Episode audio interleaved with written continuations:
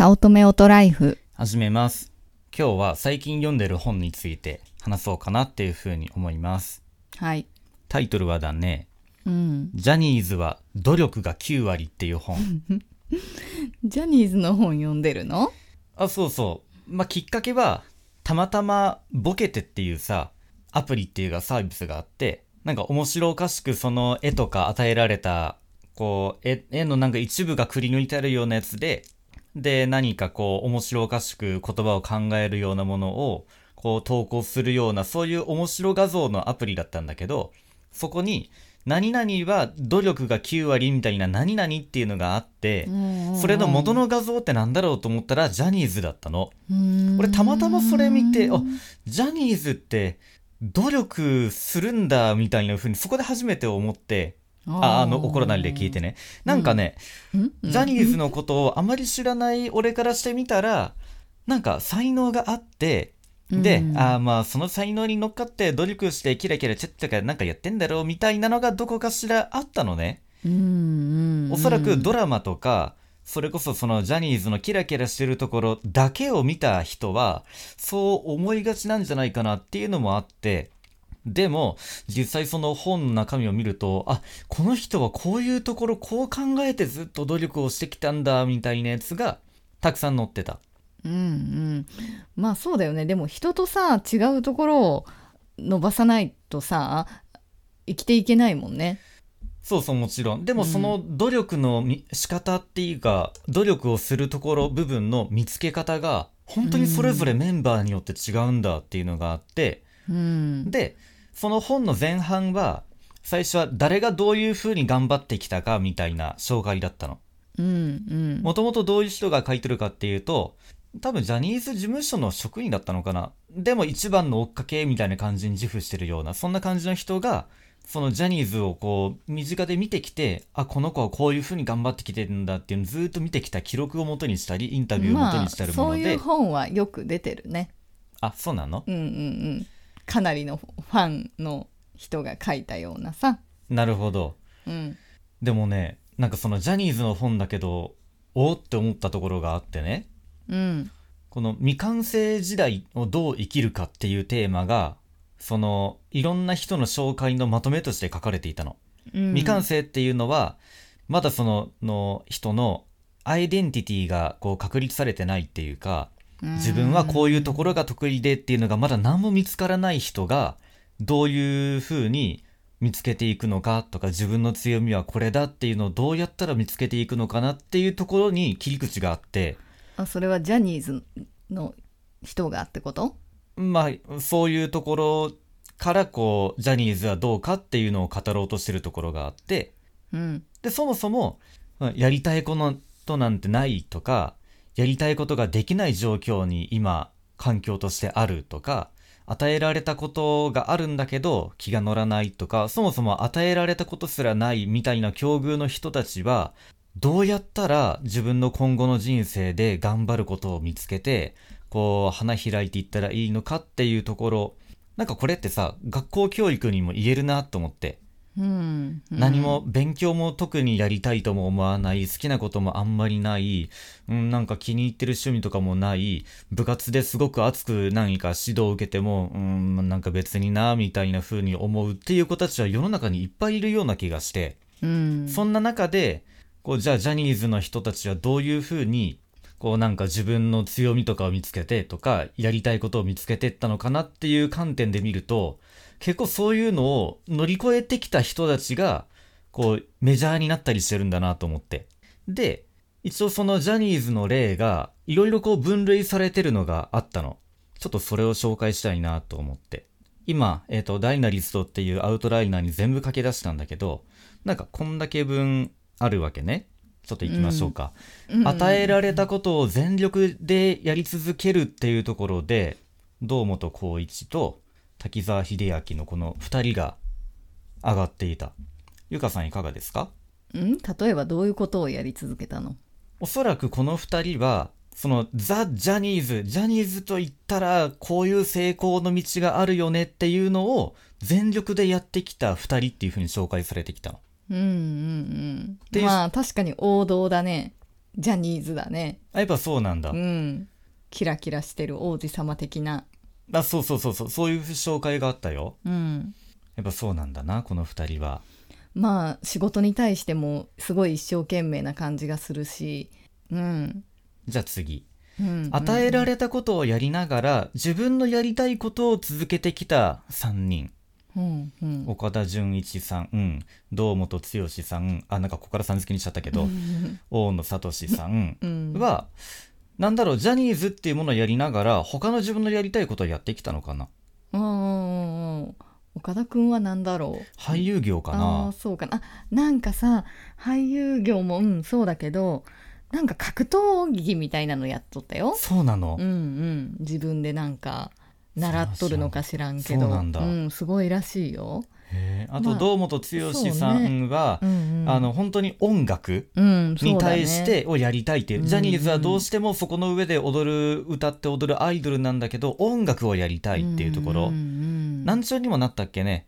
確か突発性難聴にもなったけど、それでも、うん。その中でのそれを音楽として表現したいっていうそう。でその表現した音楽の歌詞が割と暗かったりとかジャニーズに即さない。だけどもこれが自分の音楽だっていうのをうん。やりたいっていうのを前面に出してそれをこう貫き通したっていうふうに紹介されていた、うんうん大野聡さんはフィギュア作りだっけ？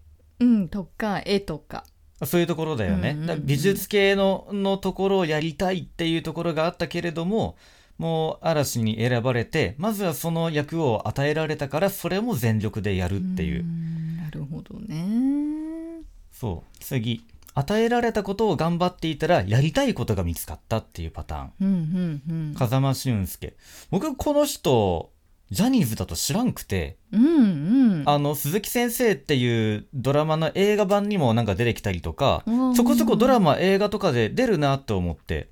そうだねうんで出る出る。でもどのグループにも選ばれんかったんでしょ、そうだね。うん。でなんか大してなんか二重でもなくてさ そのジャニーズ顔でもなくてさっていうところの中で うん。自分のそのやりたいことっていうのを見つかったっていうところで紹介されていたよ。うんへえでも最近よく出てきてさ「ZIP!」にも出てるしあさそうなんだ。うん、ディズニー好きとしてもなんかなるほどね。テレビに出てるよ、そうやって自分の居場所を見つけたんだね、うんでそれを頑張ってたんだな、うん、それもこれも、まあ、きっかけはは与えられたことをひたすら頑張っていたっていうところ、うんこれあれだよね。まずは与えられたことをやってみようっていうところからやりたいことが見つかってよかったですねっていうパターンだね。うんうんうん。生田斗真さんって一体誰だろえ この人もグループには入らないかったけど俳優として。うああなるほどうね、んすごくいろいろ出てるよ。選ばれずにそうか。うんうん。永瀬智也は知ってるよ。うんそうだね。あでもうんとそのグループを頑張っていて何をそこから見つけたんだろう。俺あの婿殿のの あのああのイメージなんだけど。ていう昔の話を。えそう？うん。そうか。でもやっぱ音楽が好きって聞いたよ永瀬くんはだから今さ音楽活動ができてないじゃん。ああなるほど、うんだからすごくモヤモヤしてるみたいなまあ記事だけどねニュースの、どねうん、って言ってたけどでも俳優もできるしねいろいろ才能はあると思う。なんか髪がロン毛になったり坊主になったりするようななんかコロコロ変わるなっていう印象があるよ。うん、うん、まあ役柄だよね、じゃあ次。やりたいことができなくなったが間接的に夢が叶った。うん亀梨和也さん。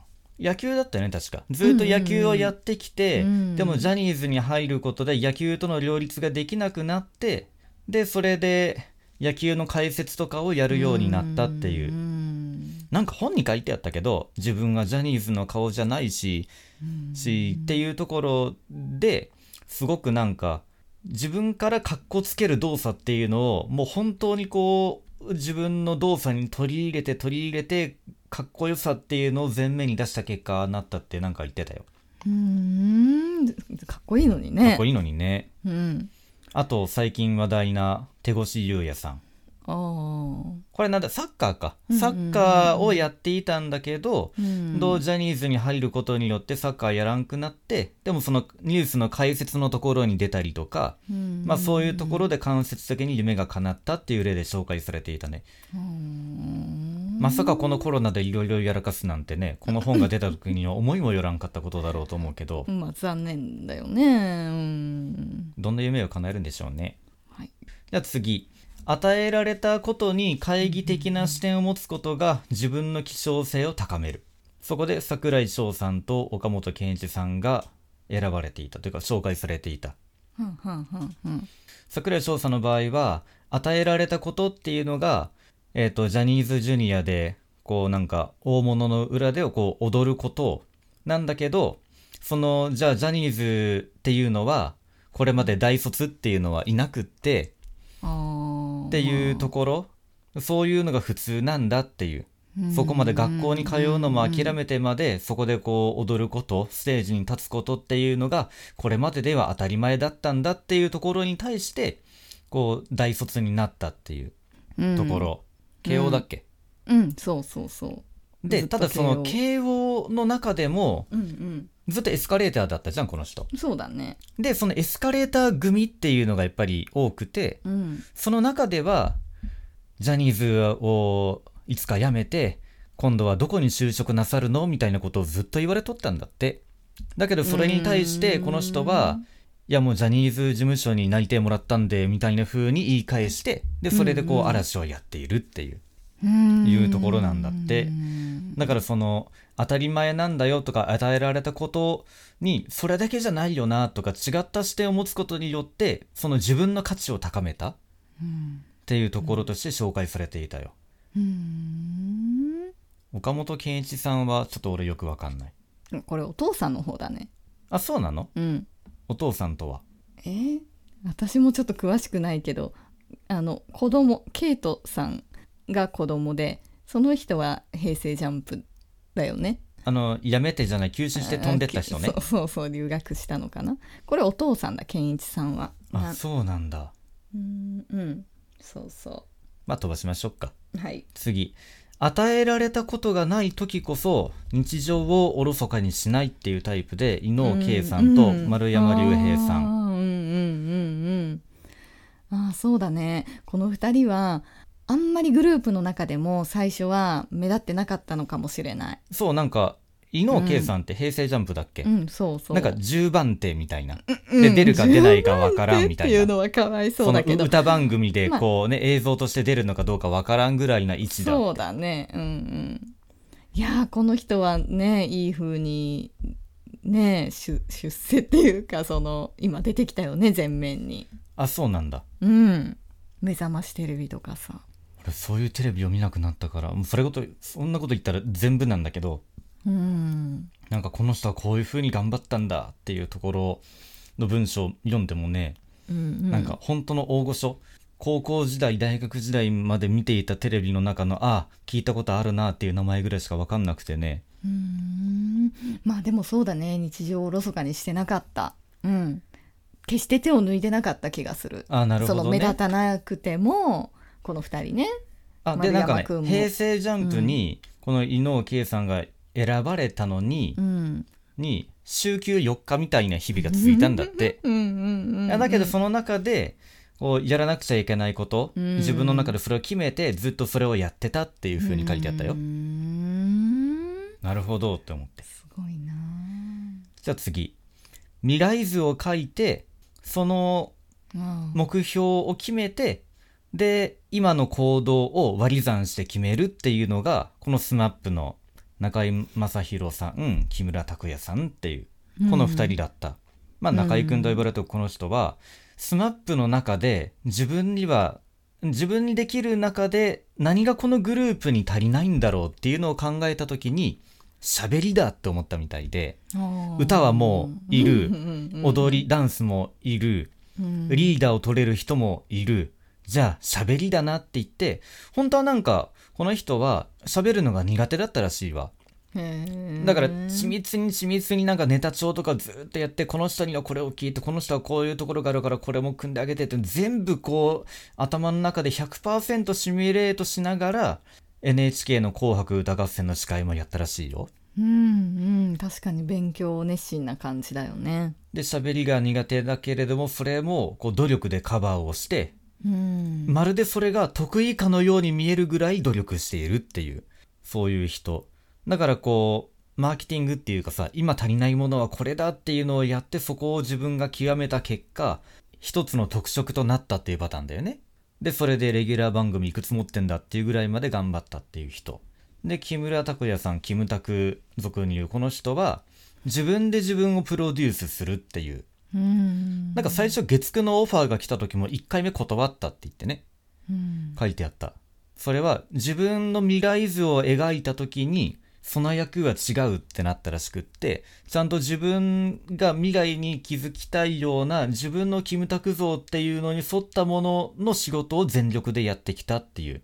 自分のプロデューサーは自分でしょっていう風にインタビューで答えたそうだよまあただこの2人ぐらいだわなその自分の未来像を描いた上でそれになるために努力をしたっていうのがで、まあ、全員に共通することで締めくくられていたのが、未完成であることの自覚。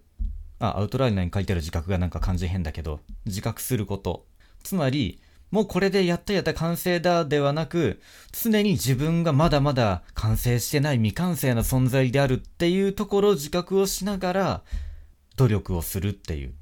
で、なんか、ジャニーさんがずっとこう、口癖のように言っていたことも紹介されとって、頑張ることは普通だよっていう。頑張って当たり前なんだっていう。で、それ以上の何をするのかっていうところがポイントなんだよっていうのを、それこそそういうの口癖っていうか、それがもう普通だよっていうところの雰囲気がなんかあったみたいで、っていうところが才能が開花したところのきっかけになったっていう。だからなんか、ジャニーズジュニアの子たちが全力で頑張りますみたいなことをこう言ったところで、それに対しては激怒したりとか、なんかそういうことがあったらしいね。なんかここはジャニーズのことが紹介されていながら、学校教育にも、あ、なんか、共感するところがあるなって思って。ってことはやっぱりこの本からは、夢がない子とかさ、やりたいことがないっていう子たちにどういう風になんか指導、指導って言うとちょっとなんか厚かましいかもしれないけど、どういうきっかけを与えたらいいのかなっていうののヒントになるんじゃないかなと思って、いろいろジャニーズのことが分かったよ。うんでもなんか共通することはね夢がなくても与えられたことをやりながらっていうのがよくあったね。そう、それはあった。うん、だから夢がない時こそこう今あるその今やらなければいけないことをやっていくことが大事なのかな。そうだよね。その中でこう、うん自分の本当にやりたいことが他に見つかったらそれでもいいし、うんこれなんだって思ったらそれが開花するだろうし、でも残念ながらさこれは未来に将来必要ないとかさこんなこといつ使うの？こんな公式将来使わんわとかさそういうことを言う子がおるよね。まあ多いね。うん、だからそれは残念なことだなと思うね。まあ、特に小学生、中学生、まあ、高校生になると具体的な教科も詳しくなっていくからあるかもしれんけど、やっぱそういう子たちは年齢が低いがために、本当にこれって使うんかっていう未来のことも、その今の年齢とか今の精神状態で判断しちゃうっていうところが残念なところだよね。うんまあ、本当は、あ、これはやっぱり必要なんだって思って納得すると、頑張って勉強もできるんだろうけど、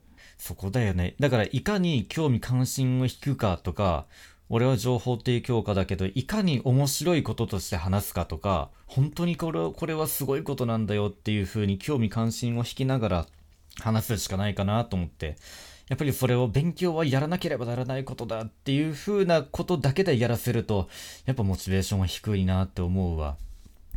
なんかそれで俺もこれで誤解が解けたんだけど、ジャニーズの人たちって、本当に心の底からやりたくて入りましたっていう子以外の人もいるんだなって。うんうんうん。親が勝手になんかオーディションを受けさせたとか、うん。本当はやりたくないのにみたいなところでなんで俺こんなところにいるんだろうみたいな境遇の人もいるんだなっていう。ああいるかもね。うんいるいる。うん。嵐の大野聡さんとか？そうだね、ん。はそういう風なんだと思って、でもやってるもんなって思ってすさ、ごいよね。すごくなんかこの本を通して、うん。あ9割が努力なんだっていうところ本当にその努力っていうのの賜物なんだなっていう。画面越しに見るとキラキラしてるところしか見えないからさ、まあ、ただなんかこの本読んじゃうとあこの本が売れることによってやっぱりジャニーズファン増えるんだなっていうところもあって、まあ、これはあの政府に対するプロパガンダっていう言葉があるようにジャニーズの PR の一環なのかとも思っちゃうけどでも書いてあることは意外とまともで本当にいい内容だったよ。読む後で。うん。じゃあ後で貸してください。Kindle 化しますね、はい。終わります